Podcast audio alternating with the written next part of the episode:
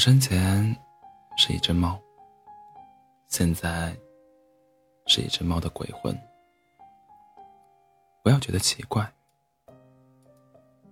猫猫狗狗死去以后，也像人类一样，有灵魂从躯壳里脱离而出。这样的例子我见过很多，但其他动物的灵魂都只会在人间短暂停留，然后就去往另一个世界了。唯独我，却还一直留在这里。为什么会这样，我也不知道。其实，在我活着的时候，跟其他猫过得也差不多。遇到一个很好的主人，然后受到悉心照顾。嗯，老实说，最开始的时候，主人的照顾真算不上有多好，因为我俩最初相遇的时候。她还是一个才上幼儿园的小姑娘，连自己都照顾不好，对我的照顾只能说是完全依照本心来的。不过那时我也只是一只小奶猫，不小心跟母亲走失了，天又下起了雨，淋得我浑身湿透，又冷又饿，处境糟糕极了。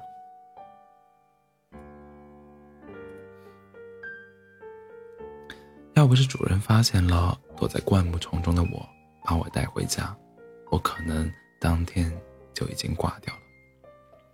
主人的母父母并不太想，不太，并不太想养我，态度凶巴巴的，让主人把我扔出去，把我拿出去扔掉。但主人却将我偷偷安置在家里后院屋檐下，拿自己的小被子垫在一个大纸盒里，给我做了个窝。每天还把早餐的牛奶分一半给我喝，虽然待遇只能算凑合，但也比在外面当野猫好过太多。我很感谢主人，表现得很乖，从来不乱跑乱叫，还学会了在指定的地方上厕所。日子一久，主人的父母逐渐习惯了我的存在，特别是在看到有一次我捉住咬。咬坏沙发的耗子之后，也就对主人收养我这件事默许了。主人很开心，抱着我猛亲了好久。你要一直陪着我，他这样对我说，而我喵了一声，算是回应了这个约定。回想起来，那真是一段很开心的日子。主人是个可爱的小姑娘，最喜欢抱着我坐在后院的小椅子上晒太阳，用软软的小手轻轻呼噜我的肚皮的毛，可舒服了。因为我长大的比，因为我长大的比她快多了，没几个月她就抱不动我了，就让我在她身边靠着，伸手揽着我，把画册上的童话故事讲给我听。虽然很多时候。我都听不太懂，但我喜欢他时不时停下来，把我的脑袋上的毛揉得软软的。等冬天冷的时候，我们就一起坐在客厅的沙发上，裹紧我俩的小被子，互相依偎着，很亲密，很暖和。或许就是从那段日子起，我开始觉得，与其说他是我的主人，倒不如说他是我的朋友。我的家人，我很爱他，他也爱我。但不是每个故事都像主人画册上的童话故事一样美好。没过两年，家里的气氛起了变化，原来的和睦没有了，取而代之的是成年人之间可怕的争吵。每当那些恶毒的咒骂和摔摔砸的东西声音传过来时，我的主人就会埋着头坐在墙角边的小板凳上，害怕的缩成一团。我不知道父母为什么，他不知道父母为什么会闹得那么凶，莫名其妙的愧疚感却总是揪着他不放，让他觉得自己应该做点什么，让他们不要再吵。但同时他又被恐惧压得发不出声音。万一他们争吵的原因是因为自己做错了什么呢？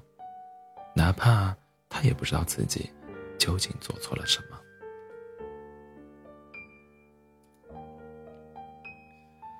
他还太小了分不清成人世界的是非曲折只是凭着本能感应到危险将自己小小的身小小的身躯缩得再小一点再小一点。困在恐惧中微微发抖不敢出声不敢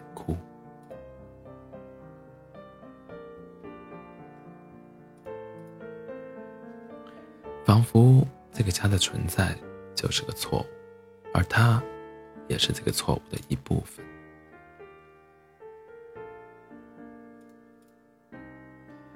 每当这个时候，我就会跳到他的怀里，轻轻蹭着他的手臂，跟他待在一起，给他多一点点信心和勇气。我不想让他觉得自己只是一个人。我不知道这究竟算幸运。还是不幸，主人的父母彻底分开了，原来的一个家分成了两半。刚上小学的主人带着我和布偶小熊，跟他的母亲一起搬离了原来的那个小院子，去到了很远很远的一座城市里。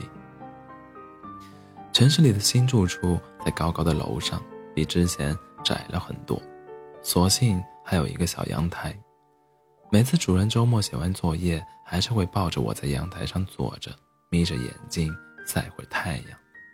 有时候就这样睡着了，小脑袋枕在我的肚皮上，有点沉，但我一点儿也不在意，真的。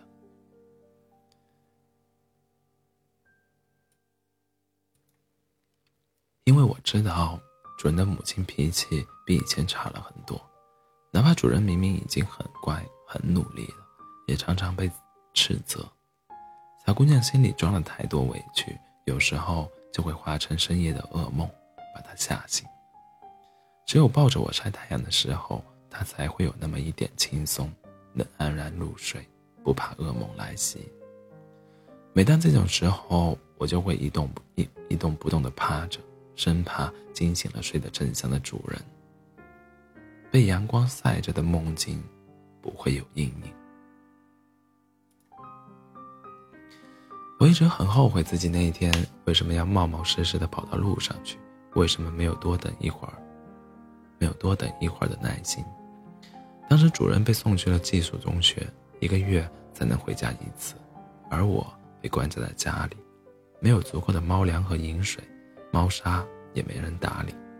当然，我难受的。不是因为这些，而是我很想他，每一天都在想念他。所以，当我站在阳台上看见主人从停在楼下的校车里出来时，才会高兴的过了头，忘乎所以的沿着楼面的空调架和水管架跳跃，直接从楼上冲到了路面上，因为太想让他早一点见到自己了，以至于没有留意到旁边。疾驰的汽车，随后只听到“砰”的一声，我忽然感觉到浑身一轻，灵魂离开了躯体。那时的疼痛早就不记得了，但我，但我想自己永远都忘不了主人抱着我没有灵魂的躯壳默默流泪时的表情，就像是生活里唯一美好的东西也被夺走了。直到被母亲强行拖回家，他还一直抱着我，轻轻摇晃，像过去那样揉揉我的脑袋，试图叫醒我，让我再睁眼看看他。可是，主人，你不知道，当时我的灵魂其实就守在你的身边，一直注视着你啊。我就是这样。变成了一只猫鬼魂的主人，把我的躯壳埋在了公寓楼旁边的老老槐树下，然后又在母亲的催促斥责声中，提着行李上了校车。不，别走！尽管已经变成了鬼魂，我还是拼命的朝他跑去。别丢下我！出乎意料的，我的行动不再受任何障碍物的限制，轻而易举穿过路边的栏杆。跟着他上了车，我突然有点感激自己变成鬼魂这件事了。可他还是看不到我，只是独自坐在轿车最后一排，任由前面其他孩子嬉戏打闹，自己却压抑而小声的啜泣着。我很心疼，于是，我跳到他的座位旁，就像我还活着时那样，用脑袋轻轻蹭了蹭他的手臂。他愣住了，朝我看来，却只看到座位上的空荡荡。于是，他的眼泪流得更厉害了。老实说，他在寄宿学校过得并不好。老师不会特意关照一个沉默又普通的学生，班上那群趾高气扬的大小姐，除了偶尔指示主任去帮忙取个快递或拿个外卖，似乎也没打算接纳这么一个不起眼的小跟班。连在宿舍里，也几乎没有人跟他说话，无论吃饭、上课还是去图书馆，主任总是自己一个人。我有时候都怀疑主人他是不是跟我一样。在别人眼里，都是透明的。不，还是有人注意到他的。有一般可恶的男生，会把活青蛙或者毛毛虫放在他的抽屉里，然后因为他拉开抽屉时的惊慌失措而恶意大笑。我讨厌这些学生，尽管还那么年轻，可他们的灵魂都透着腐烂的坏气味。可我只是一只猫鬼魂。我什么也做不了，我只能在他一个人躲在学校后面那片小树林里压抑的哭泣时，焦急的在他身边走来走去，试图跳进他的怀抱，像以前那样安慰他，鼓励他。不要害怕，你从来不是一个人啊。结果，奇迹真的发生了。当阳光穿透乌云，同时洒在我与他身上的时候，他看见了我，窝在他怀里的我。你回来了，他满脸震惊，似乎有点不敢相信，而我则得意地甩了甩尾巴，抬头望着他，喵了一声。下一秒，他把我紧紧抱在怀里，在我变成鬼魂之后，终于第一次痛痛快快地哭出了声，而那哭声中，明明又混着笑。哪怕只是一只没有实体的猫鬼魂，我的存在对主人而言还是有意义的。即使依然没人在意，无人理会，他也不会再委屈的低声哭泣了。有我陪着他呢，所以很多事情，主人他都不会怕了。我亲眼看到他果断拒绝了一个女生要求他帮忙完成实验报告的要求，还有一把抓起自己抽屉里那条小蛇，亲手。塞进搞这恶作剧的男生衣领里，把那怂货都给吓哭了。从此之后，再也没有人敢让他做这做那，也没人再欺负他了。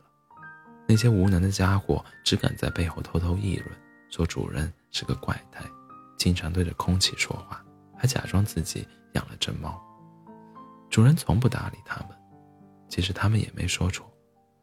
主人靠坐着学校小树林，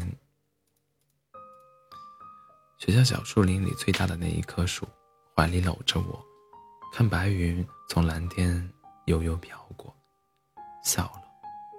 我确实有一只最棒的猫呀。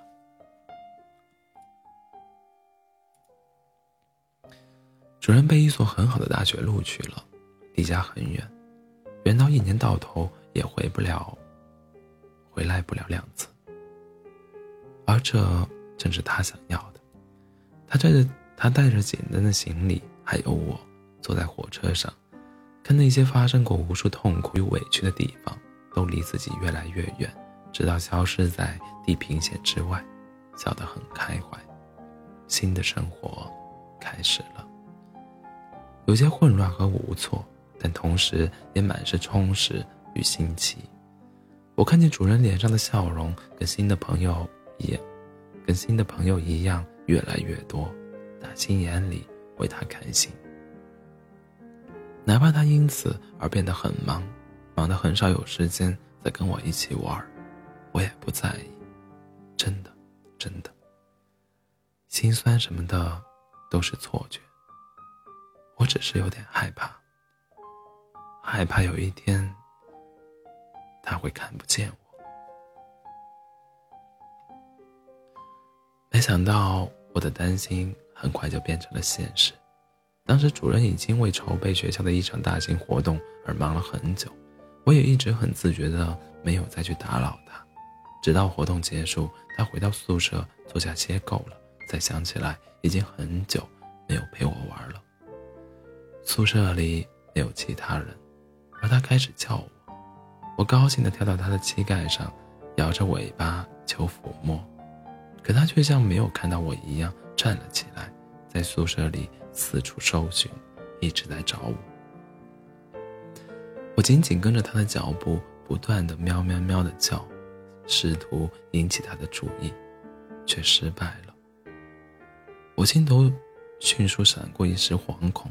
想起了当初自己挂掉时的场景，主人他又看不见我了，怎么也找不到我的主人，靠在宿舍门边，全身都罩在阴影里，脸上的无奈和失落看得我好难过，心像是被谁揪住，一阵一阵的疼。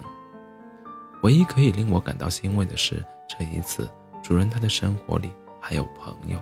有自由，有学业，有梦想，有除我之外很多很多美好的东西，所以即使看不见我，应该也没关系。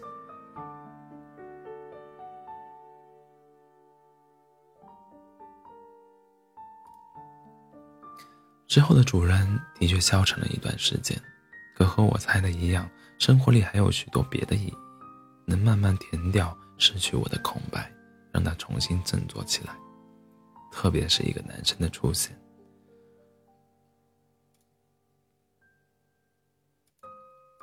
他的主人很好，很贴心，笑起来还会露出尖尖的虎牙。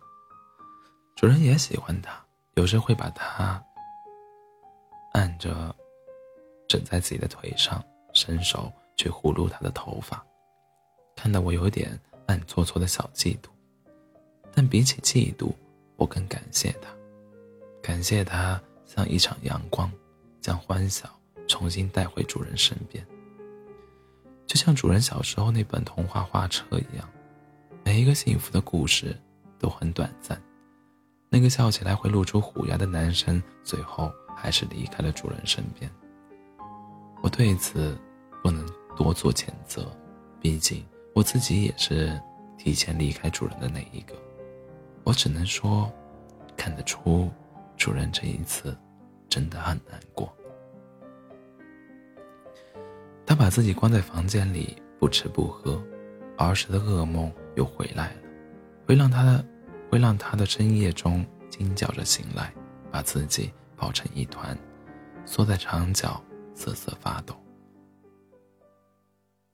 我又是一个人了，他对着无边的黑暗说。双眼里失去了希望的颜色。我忘了他看不见自己这回事，着急的冲进他怀里，喵喵喵的叫着：“你还有我，看看我吧，看看我。”上苍仁慈的降下了第二次奇迹，在这个孤单的夜里，他又能再看见我。坏猫咪，主人破涕为笑，大力揉着我的脸。把我的脸蛋挤成肉乎乎的两团，你之前跑到哪儿去了？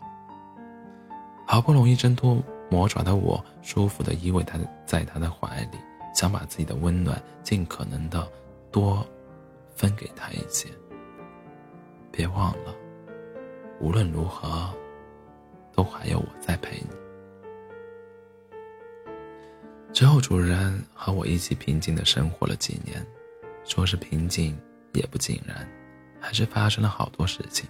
他从大学毕业，找到工作，搬家，跳槽，在不同的城市之间奔波，每一次都只带着简单的行李和我。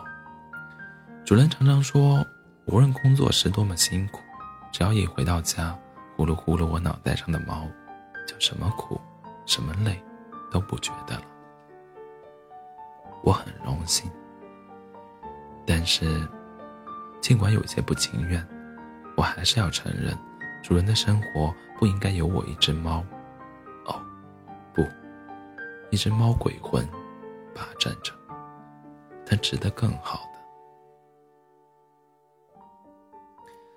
上天再度听到了我的请求，适时将一个男人送到主人身边。可主人却想起了从前失恋的痛苦，表现得非常迟疑，不确定这个男人是否值得自己托付真心。所幸猫本来就是洞察力敏锐的生物，变成鬼魂之后更能够看透人心。我万分确信，这个家伙。有着闪闪发亮的灵魂，跟主人的灵魂搭在一起，足以产生动听的共鸣。于是我果断出马，想尽办法牵线搭桥，让这个好男人真正走进主人的生活。不要害怕，主人，如果他不好好对你，我一定会拿爪子狠狠地挠他的。主人重新陷入了爱河。脸上总是带着开怀的笑。我想，他又快看不见我了。我的猜想没有错，在主人婚礼的那一天，我看着一身婚纱的主人那么光彩夺目、明艳动人，可当他的目光落在我身上时，脸上的微笑却渐渐僵硬了。我感觉得到，自己的形象在他的眼中正在逐渐模糊。但是，请不要为此难过。我在心中默念：今天，你是新娘，不要流泪，哭花了妆容。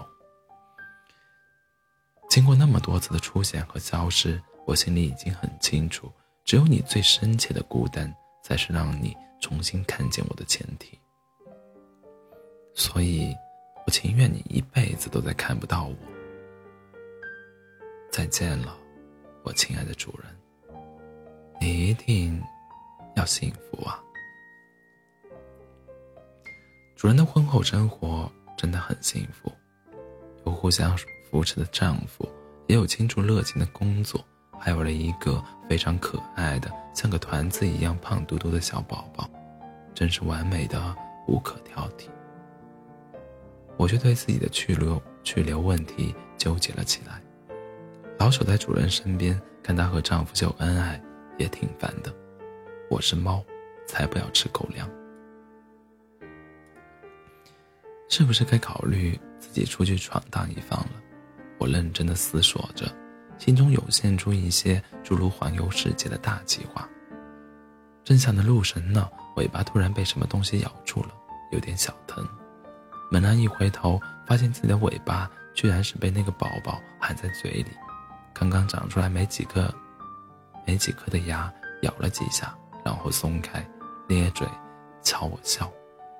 这，这，这小家伙能看见我？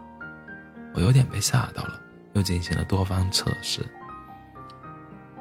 事实证明，这个看似人畜无害的小家伙，每次都能动作敏捷地往我身上扑，揪尾巴，揉肚皮。扯得我浑身毛都乱糟糟的，形象尽毁。可他却在没良心的咯咯咯的笑。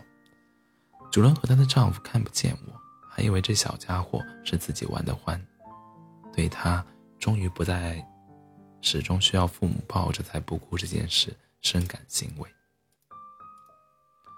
好吧，我知道，自己暂时是走不掉了，我得充当保姆和玩具。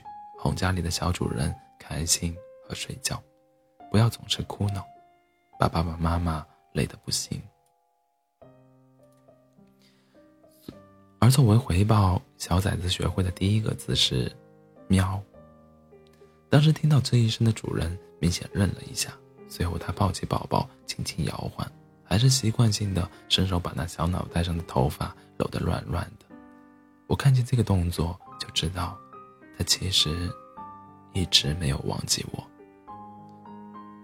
这样就够了，主人，我愿意就守在这里，哪里也不去，永远当你的朋友，你的家人，即使你看不见我。小孩子就跟小猫一样，总是一眨眼就长大了。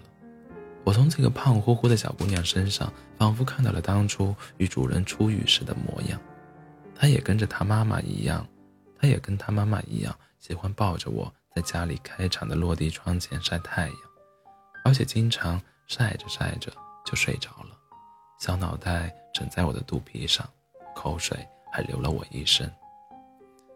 唉，以前怎么没觉得人类的小崽子这么这？这么折磨人。有时主人会过来给他盖上一张小毯子，这小毯子我认识，很久很久以前，每到冬天，我也是这样跟主人裹紧了同一张小毯子。小姑娘被盖躺着的动作弄醒了，迷迷糊糊的跟主人说：“妈妈，给猫咪也盖上。”主人先是怔住，然后又笑了，给小女儿旁边的墙背角。也掖了掖，虽然方向完全弄错，我明明是趴在她的另一边，但是又有什么关系呢？又过了几年，小丫头该上小学了，很快就有老师来家访时，委婉的提醒主人，这小姑娘经常假装自己有只猫，家长是不是该做些正确引导？主人总是客气的回复，大概是他幻想中的朋友。没关系的。而等老师离开，主人却猫着腰跟小女儿平视，一脸神秘的笑意。你是真的有只猫，对不对？小姑娘谨慎的点点头。主人笑得更开心了，伸手搂了搂他的头发。妈妈小时候也有一只很棒、很棒的猫呢。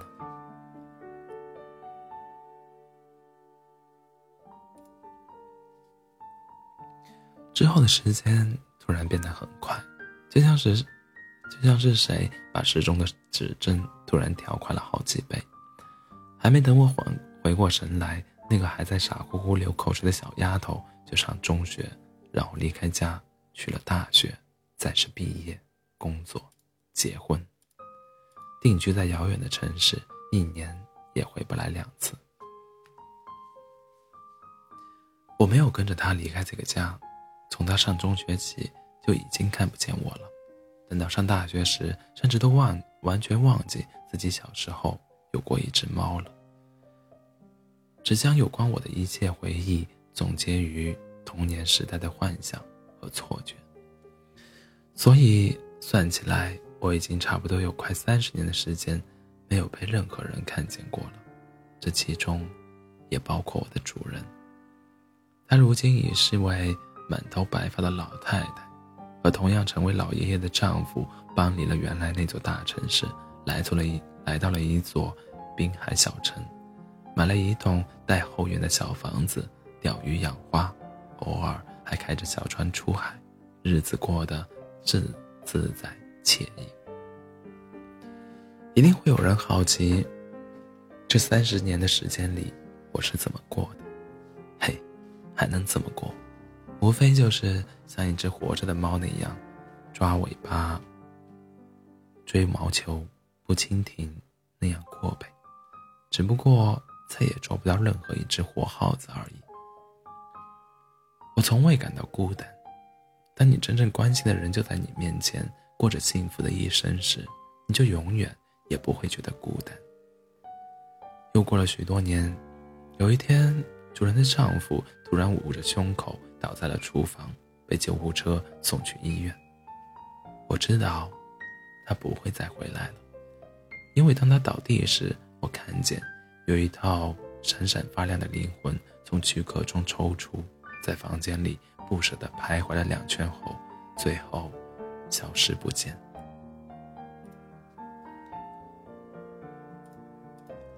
参加完葬礼的那天，主人站在家门口。目送女儿与她丈夫、孩子离开，海风吹拂着她的银发，原本平静的表情突然裂了缝，露出满满的落寞。然后她转身回到屋内，给自己倒了一杯水，在小餐桌旁坐下，开始翻看家庭相册。翻到最前面，是他还小的时候，站在老家的院子里，怀里抱着一只胖猫咪，对着镜头大笑，露出有个豁口的牙齿。主人盯着那张照片看了很久，然后开始努力的微笑，像是对着空气说话。我从来都不是一个人的。下一秒，是我出现在他面前，走到他身边，紧紧拱了拱他的腿，叫了一声“喵”。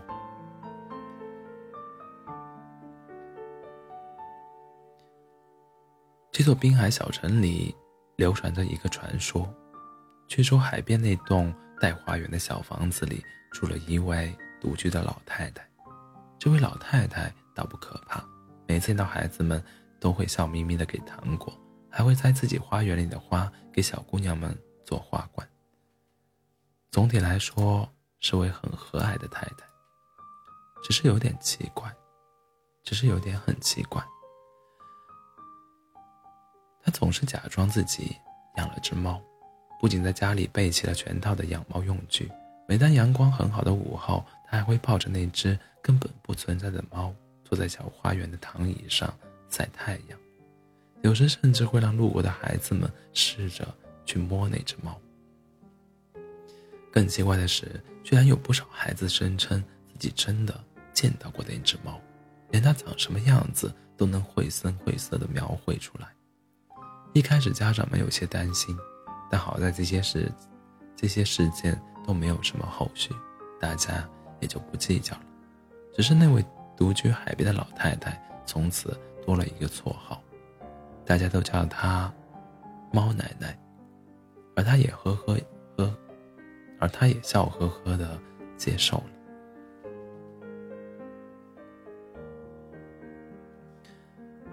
我生前是一只猫，现在。是一只猫的鬼魂，不像其他狗狗、猫猫，猫猫狗狗一旦死去，灵魂就会离开这个世界。我在这人世间徘徊了很多年，始终没有走进下一程。直到我的主人在某个阳光很好的午后，怀里抱着我，就坐在自家小花园的躺椅上，安详的睡着了，再未醒来。我看见他的灵魂从躯壳里慢慢升起。是个可爱小姑娘的模样，那是我们第一次相遇时她的样子。当我幸福的朝他跑过去时，终于弄明白了自己为什么会一直以鬼魂的状态在人世间徘徊。我等了你好久，所以接下来的路也要一起走下去。我会一直陪着你，别忘了。这是我们的约定。